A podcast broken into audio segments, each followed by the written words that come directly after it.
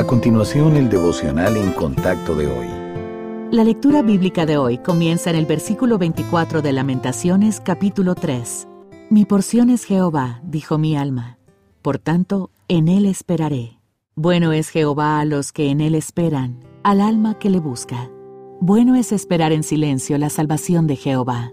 Muchos cristianos luchan con la espera. Hay un montón de cosas que queremos ahora mismo y con frecuencia tenemos la capacidad de hacer realidad nuestros deseos. Pero los bienes materiales no son lo único por lo que tenemos prisa. Algunas personas están tan deseosas por casarse que toman una decisión imprudente con respecto a la pareja. Otras tienen tanta prisa por tener éxito y ser respetadas en su carrera que buscan atajos para salir adelante. Entonces, ¿por qué el Señor quiere que esperemos?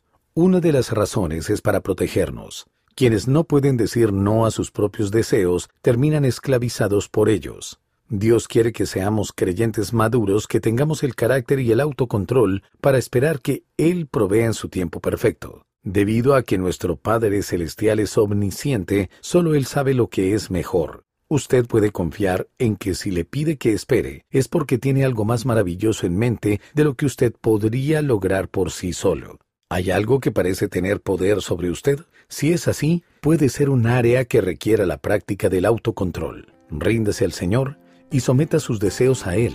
Luego, comience a decirle que no a las tentaciones mientras espera que Dios le revele su voluntad.